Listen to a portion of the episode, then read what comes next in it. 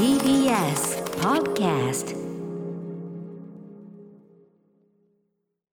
はいということで改めて火曜日宇垣さんよろしくお願いします。お願いします。なんかこの生暖かくもそんでもって風が強くてみたいな。ほんとなんか気圧は低いのにうん。花粉は飛んでいるので、はい。目がかゆいが頭の中から押されている感じもある。頭の中からの圧も感じるんだゆえに私の目玉は今一生懸命その目の中にね とどまっていようとしているいるわけですよ。大。きいお目目ですからね。ボーンっていきそう。っていきそうな。あそういうあ気圧ってそういう効果もあるのね。ずっとね押してる目の上を。あそう。すいません。あらまあまあでもなんかちょっとね私もなんかねやっぱそのこのく天気の感じなんですがなんかぼーっとしちゃってね、うん。なんか今日シャキッとしねえなっていうのが続いてんですよね。ありますよ。しょうがないよ。雨だもうのん人だもの。ね生きているんだもの。聞いてる皆さんもそういうテンションなわけですからね、はい。ローテンションでお送りしたいと思います。アフターシックスジャンクションうん。息ぴったりすぎた。After Six Junction. 3月2日火曜日時刻は6時2分。ラジオでお聞きの方もラジコでお聞きの方もこんばんは。TBS ラジオキーステーションにお送りするカルチャーキュレーションプログラムアフターシックスジャンクション通称アトロクはい、えー、パーソナリティは私所属事務所スタープレイヤーズからリモート出演しております。ラップグループライムスターの歌丸です。そして火曜パートナーの宇垣美里です。ローテンションで始めましょうといった瞬間がねやっぱりバシッと合ってしまいまして合っちゃっやっぱりね番組を始めてねしょうがないですねこれはね。先手を打とう打とうという気持ちがねね。重なってしまったということよくですよね。ないよよくなかった。申し訳ございませうん。んそんな感じのね目玉が飛び出そうな宇垣さんははい。今は、あの今最近はどのようにお過ごしなんですか？本当何してるんだろうって思い返して本当悲しい気持ちになっちゃった、別なんで仕事してるんですけど仕事でしょううん読まなきゃいけないものとか、はい見なきゃいけないものとか見てて、うんうん。なんか歌丸さんにこの話しなきゃみたいなのが、ええええ。こうあなんかい。こうお仕事絡みでねまあもちろんそれはそれで嬉しいことなんだけども。あ本当によくないと思ってすごく別にそのいやいややってるわけじゃないんだけど、はいとはいえ仕事でね見てるものその摂取してるものみたいなのが多くなってくるとなんとなくもちろんその言っちゃいけないとかいいとかもありますし、ええええそれも当然そうですよね。なるほどなるほど。じゃあそんなこんなねそんなでも宇垣さんがいろいろねたまにこうちょろりと紹介していただくようなものがですねやっぱり役立つよというような話で、えーじゃあこれメールからしいこうかな、い。ラジオネームちゃぶ山ちゃぶ丸さん歌丸さん宇垣さんこんばんは。こんばんは、えー最近先週かな、えー火曜日のオープニングで話題になっていた、えークイーンズ・ギャンビット。これねネットフリックスで見れる、えーミニドラマシリーズですね。これがゴールデングローブ賞でテレビ部門の作品賞と女優賞これミニシリーズテレビ映画これ取りました。ということで。おめでとう。町山智浩さんがたまむすび内でも少し前に紹介していましたがやはり面白い作品が得られますし話題になりますね。ということで。そうなんです。あのゴールデングローブ賞がいろいろ発表になりましてですね、えーまあ、いろんなものがね作品が賞を取ったようになっておりますけどその中で、えー、とクイーンズ・ギャンビット。これ要するに実在した天才チェスプレーヤーの、まあ、女性のお話ですね、うん。アニャ・テイラー・ジョイさんが主演でということで宇垣さんがお勧めいただいて僕も、まあ、あの途中までまだね全部見切ってないんだけどあの見てすごい面白か面白いですなんつって。でねクイーンズ・ギャンビットに関しては先週木曜日の近田春夫さん特集やった時にライターの下井草秀さんと、あの番組終わった後にちょっとあの軽くだまなしねあのズーム越しにしてたんですけどその時にねやっぱ下井草さんがですね、うん。あの亡くなられた川勝正幸さん、えーまあ、あの特集の中でもちょいちょい話題出てきましたね、まあ、本当にポップカルチャー、えー紹介したりとかですね日本のポップカルチャーをこう非常に盛り上げた、まあ、あの本当にポップカルチャー巨人おじさんがいるんですよ。亡くなはい亡くなられてしまったんですけどね川勝さん。でか川勝さんがもしご存命だったらクイーンズ・ギャンビット絶対はまめちゃくちゃハマってたと思うんですよねみたいなことをへねー。下井草さんがすごいおっしゃってて、まあ、美術の感じであるとかあと主演のそのアニア・テイラー・ジョイスの感じが多分川勝さんはすごく好きだったはずだみたいなうんうんおっしゃってて、あそっかなんつってね、まあ、改めてねこれまあ割とサクッと見れるシリーズですからね。そうですね短いですしそのテンポもいいから、はい。あっという間にあれもうこんな話数までみたいなうん感じでね,、ね。いいですし一人一人のキャラのこと大好きになっちゃうし、うん。ねあの最初最初敵対感じ悪く登場した人もちゃんとね仲間になっていく感じとかもね。いやもう私最終話だけ3回ぐらい見おておそんなだ。普通に泣いてる毎回。おおあ そんな。それすごいね。へえ一回ちょっとこう折れそうになった彼女が、うんうん。もう一度立ち上がるその力をくれたのってなんだろうっていうのを見せられて毎回うん。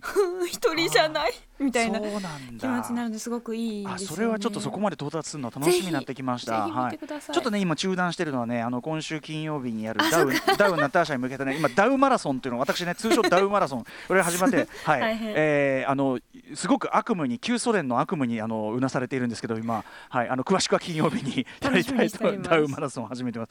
うん。ゴールデングローブ賞いろいろ発表になって、はノマンドランドってそう、ね。これははね見ました。あこれなんかお仕事ではいちょっとあの拝見させていただいたんですけれどもいいなはいはいやっぱりまああの手法としてもすごくなんて言うんだろうなまるで本当そのもののものを見ているようななんて言うんだろう、あの映画じゃないような、あの車上生活をされてるようはない。人々の話なんですよね。そうなんです。あの、ノンフィクションそう、うん。ノンフィクションっていう言葉がずっと出,、うんうん。てこなかった。ノンフィクションのような実際にその、そういうふうな生活をされている方も出てきますし、はい。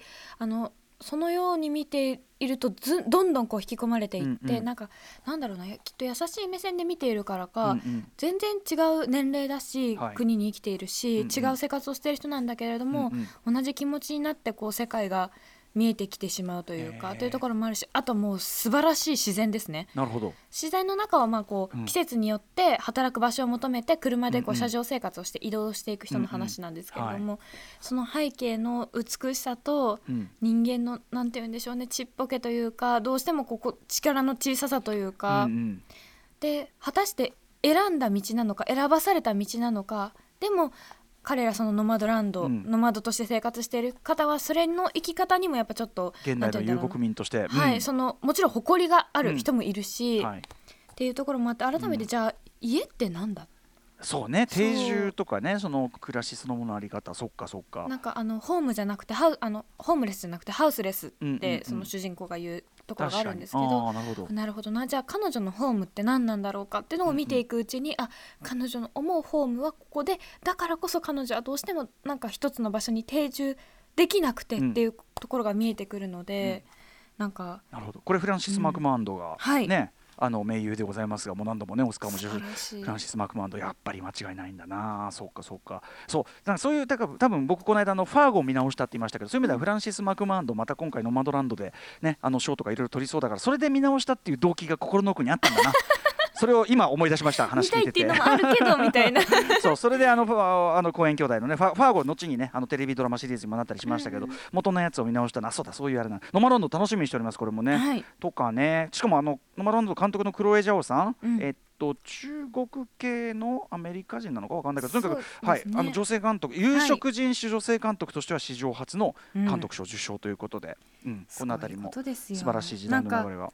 嬉しいですよね、そのうん別に何人だからとかじゃないんだけど、どんどん広く要するにオープンになってるなってことがね分かる。からね、それがすごくいいですよね。うん。はい、あの今年もそのもろもろねゴールデングローブとかもちろんオスカー近づいてきたらねそんな話も、あのしてくるんでこういう時にちゃんとねだからその宇垣さんがこうやってちょろりと話していてそれこそ今日この後ですよ。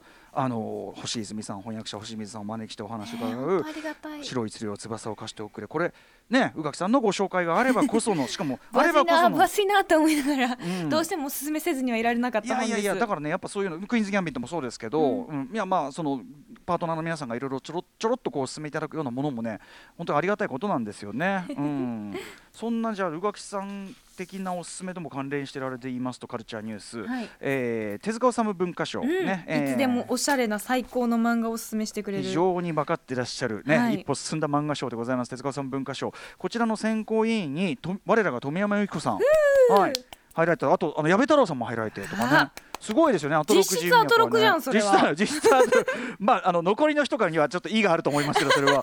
ダメか。うん。まあでも嬉しいことですよね、うん。これね。またそのね受賞その大賞候補作品なんてもかなりねあの宇垣さんも読まれてねる作品9が多いようで、作、うん。あの実際にねあのアトロクで紹介させていただいた本も3作品あるのかな、はい。ありますし私はそうですねあの7作品9作品中7作品を全部読んでおりますね、あさすがでございます。面白いです。ね漫画の連載もして映画の連載もしてっていうことがあります大変ねねもう寝る時間を寝たくない。寝たくない。読みたいのだ、まあねでも見たいのだ。トラ宇垣さんそうおっしゃいますけどね。寝るのもいいんですよ。寝るのも寝るエンターテインメント最高だからうさん。それは最近それこそその最終巻が出た「大奥」をずっと読み返しておりまして、吉永ね文さ終わったんですねもついにね。素晴らしい作品で、ええ。読んだ後みんなの背中を押してくれる、うん。最後にそういうちょっと仕掛けがあって。あそうなんだ。ラスト。本当に泣い泣いちゃったっていうかこうあなんて素晴らしいものを見せてくれたんだろうっていう。ちゃん綺麗に終わったそうことなんだ。綺麗にその史実にこうスッて持っていくんですけどへなのであ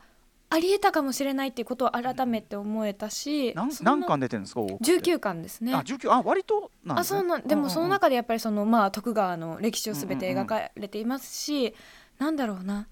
結局その男が女がというよりはうんうん。産まなければならない、まあ、特に大奥っていうのは子供を作ることのみをうんうんうんうん目的にしている場所ですから、その苦しみっていうのがすごくこう伝わってきて、うんうんなんだかねと思いながら読んでおりましでもそのなんていうかこれだけのビッグタイトルにして、うん。そのそれがすごく今宇垣さんおっしゃったようなね僕はもちろんよ読めてないんだけどあの見事なね見事。完璧な着地したっていうのはすごいすごい幸福なことよねこれね。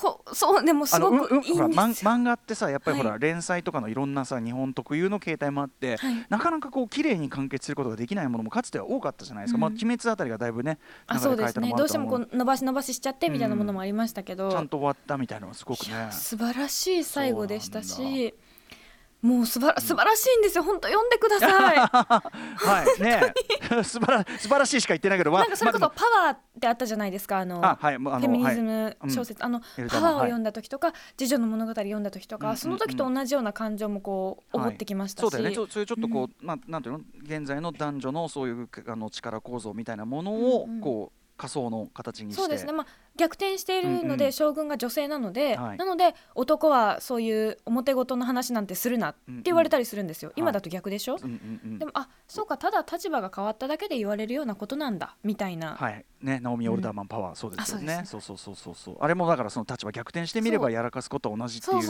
ことを描いてたわけですもんね。愚かなのよ結局っていうのがすごうんくうんうんいいんですよ、ああそう。でもそこまで。でも19巻だったら割と読めますもんね。もちろん読んできたんですけど、うんうんうん。最終巻を読んで改めてはあもう一回読もうっていう。ねえさっきのクイーンズ・ギャンビットの最終回繰り返し。そういうやっぱりあのここだけ何度も味わいってありますよねやっぱあね。ちょいちょいね。ね。うんなんなんかなんかちょっとここうなんていうのかな？んかふと帰りたくなる時ありますよね、うんあの瞬間みたいなもうね一回あの感情にうずもりたいみたいな、はいはい。ありますね。宇垣さんをしてそうか。そこまで言わしめんならちょっとこれは読まないといけませ本当にんね本当にもう教科書に載ってほしい私は。ああそうあその感じ、うん。うんうん。教科書に載るってよくわかんないけどでも教科書教科書って。か万人にあの読んで通っていただきたいというかこの考え方というのをちゃんと一旦ちょっと触れていただきたいみたいなのありますよね。しなんかあの普通に歴史の勉強にもなるという。あそうね、これだかからまさにその白い鶴をね翼を貸しておくれ。これだから宇垣さんの推薦なおかつ今日まあ星泉さんをお迎えする。僕も遅まきながら読んでさ。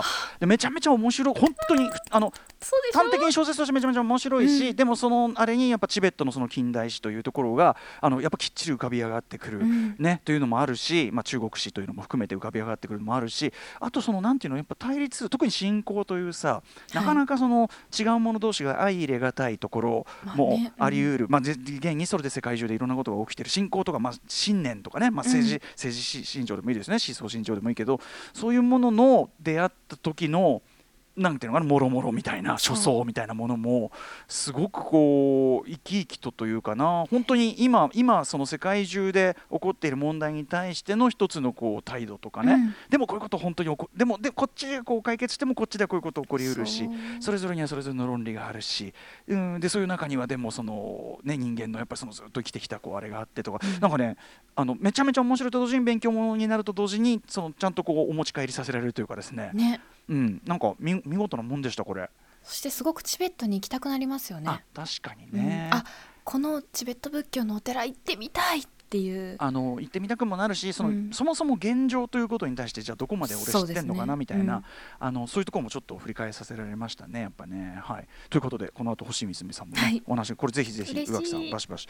あとそうだな。なんだろうなカルチャーニュース。ちょっとじゃあ短めにサクッとうん。言っとこうかな、私このね週末にまあまたいろいろですね、はい。あのもちろんねコロナウイルス拡大の中でそんなにねわーわーお出かけするのもお勧めできないまあ、その人がいないようなところをいないいないわけじゃないんですけどね。ちゃんと気をつけながらでもやっぱりねちょっとこう息をするようにカルチャー摂取もしたいということで、まあそれが生きがいですからはい。ね。、あのライムスターマネージャー長内さんのおすすめに従ってですね。あそれは間違いないわ。そうなんですよ。また彼女がですねちょっとあの最近いろんなねその美術展のおすすめとかあったんだけどまた違う角度から、うん。えー東京都庭園美術館というご存知ですか、えーとですねまあ、あの白金のあたりにあるのかな、はい。えー、朝香宮邸というね、まあ、要するに旧宮家のそのなんていうのご立派なお意識、うん。こう西洋式のアールデコ様式のまあお屋敷があって。そうそう。で、まあ、まず建物自体が立派なところがそこ今公開されててその美術館になっててそこで何やってるかというと、えー20世紀のポスター図像とも、えー図像と文字の風景ビジュアルコミュニケーションが可能か展というのをうん。やっていて、まあ、要するにポスター展なんですね。はい。20世紀のポスターアート、えーポスター思想というかなそういうものがどうこう進化発展してきたかという、まあ、展覧会で。でまずそのやっぱりさっき言ったようにその旧朝香宮って、まあ、お庭も含めて、まあ、非常常にやっぱ立派っていうかね、まあ、立派という言葉ではもうちょっとこう言い尽くせないなんていうのかな、どのような時間と経費と、うん、そうそうそう、もうまあもう再現不能なぐらいの贅沢なまあその作りであったりとか、うん。いろんなそのなんていうかな調度品とかがあったりとか、まあここはあ図書館図書室だったんだなとかいろんなここはあお風呂なんだこことかそういうのが見えたりしてそういうのがすごく。でその要はかつては要するにこう平民と言いましょうかね。我々が一般市民が入ることは決してできなかった。ごく一部分を限られた。ねあのまあ日本におけるその王家的なその存在に許された特権階級に許されたその空間というのが今は解放されなおかつそのこのポスターアート展というのがまさにこれあの解説にもずんぐりに書いてあるんですけど要するにそのなんていうかなあのいろんな表現というのがその万人に開かれるべきであるという思想の発展であるわけなんですね、うん。ポスターアートというのは。はい。で、まあ、公正主義から始まってそれがどんどんどんどん発展してくるんだけどいかにしてその万人にこう開かれたすぐに情報が視覚的に伝わって、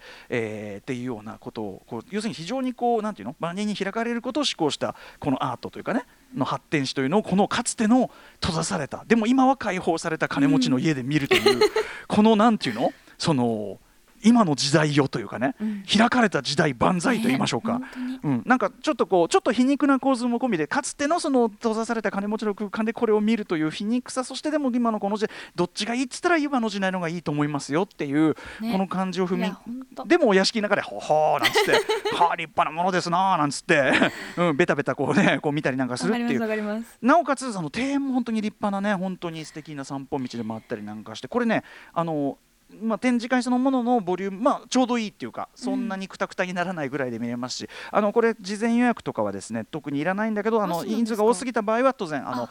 あの入場制限とかをする、まあ、状況みたいな皆さん確かめてから行っていただきたいんですが東京都庭園美術館あの幼いさんのおすすめいいな街が幼い。さんやっぱね工業デザインとかもすごく興味があるみたいでちょいちょいそういうことをお勧めしてくれるんですけどね。4月11日までだそうですね、あのーちょいと天気がいい日。いやで悪い日もいいかもしれないけどあのーちょろりと散歩がてらに出かけるのには。はい。ちょっと暖かくなってきたらね良さそうですよね、めちゃめちゃおすすめなんでぜひぜひ白金散歩がてらいかがでしょうかというカルチャー情報でございました。そんな感じで本日のメニュー紹介いってみましょ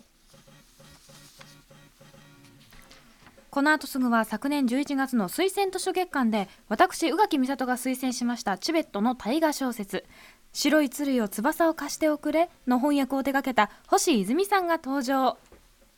あごめんなさい。えっとね原稿をどこかにやってしまいましたのでお願いいたします。言いますね、はい。7時のライブダイレクトは先月3日にニューシングル「ラブフューチャリングハリー」をリリースしました DJ プロデューサーのターさんが初登場。失礼いたしました、えーわ 戻ってきたので私が読みます。その後7時40分頃からは新概念提唱型統合コーナー心に残る褒め言葉をエピソードともに紹介するマイスイート方面こんなに嬉しいことはない。お送りします。そこそんなに上手に読めないな私。いつも思うんだよな。いやいやもう、ね、年季が入ってますから私ね。